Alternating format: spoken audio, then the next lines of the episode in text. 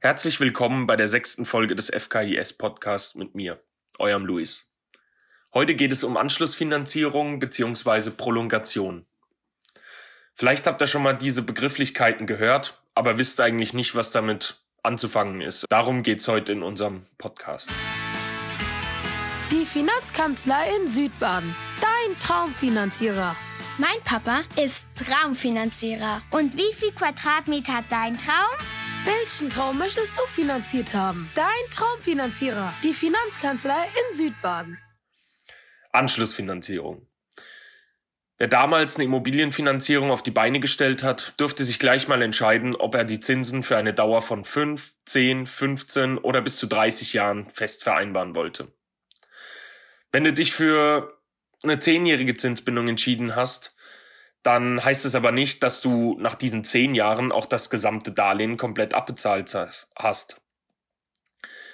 Abhängig von der Höhe und der Tilgungsquote wird nach zehn Jahren in der Regel also ein Darlehenssaldo offen sein. Sprich, von 300.000 Euro Ursprungsfinanzierung oder Ursprungsdarlehen bleibt vielleicht noch ein Restsaldo von 220.000 Euro nach zehn Jahren übrig ohne Sondertilgung, mit Sondertilgung.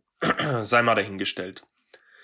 Dieser Darlehenssaldo muss erneut finanziert werden. Das Ganze nennt man dann Anschlussfinanzierung. Wo du diese Anschlussfinanzierung machst, ist dabei völlig egal. Du kannst es bei der gleichen Bank machen. Du kannst aber gerade auch durch uns neue Banken finden, vielleicht mit einem besseren Zinssatz. So, so viel zur Anschlussfinanzierung. Kommen wir zur Prolongation. Letztlich beschreibt der Begriff Prolongation einfach nur eine Verlängerung. Also das ist die deutsche Übersetzung. Es bedeutet zwar dasselbe wie Anschlussfinanzierung, meint aber begrifflich was anderes. Oder meint begrifflich eigentlich eher eine Verlängerung des ursprünglichen Darlehens.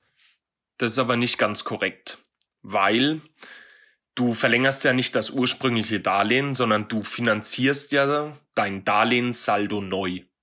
Aber das ist jetzt wieder Korinthenkackerei oder Erbsenzählerei. Da wollen wir gar nicht drauf näher eingehen. Unterm Strich sprechen wir jedenfalls darüber, dass du im Rahmen einer Immobilienfinanzierung nach Ablauf der Zinsbindungsfrist eine erneute Finanzierungsvereinbarung treffen kannst. Dabei ist vielleicht noch zu sagen, dass man ein sogenanntes Forward-Darlehen abschließen kann.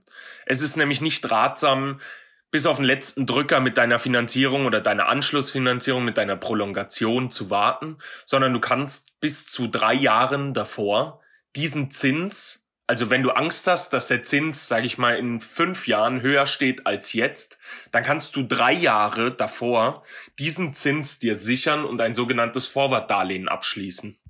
Das macht zum Beispiel sehr viel Sinn in der aktuellen Situation, dass die Zinsen historisch niedrig sind. Ob das dann aber empfehlenswert ist, könnt ihr getrost uns überlassen. Unsere Aufgabe ist es dann, Voraussetzungen für euch zu schaffen, damit ihr wirtschaftlich sinnvolle und zukunftssichere Entscheidungen treffen könnt.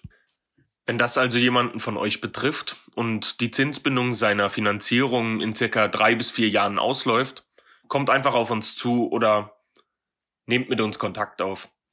Ich würde mich freuen. Macht's gut, euer Luis.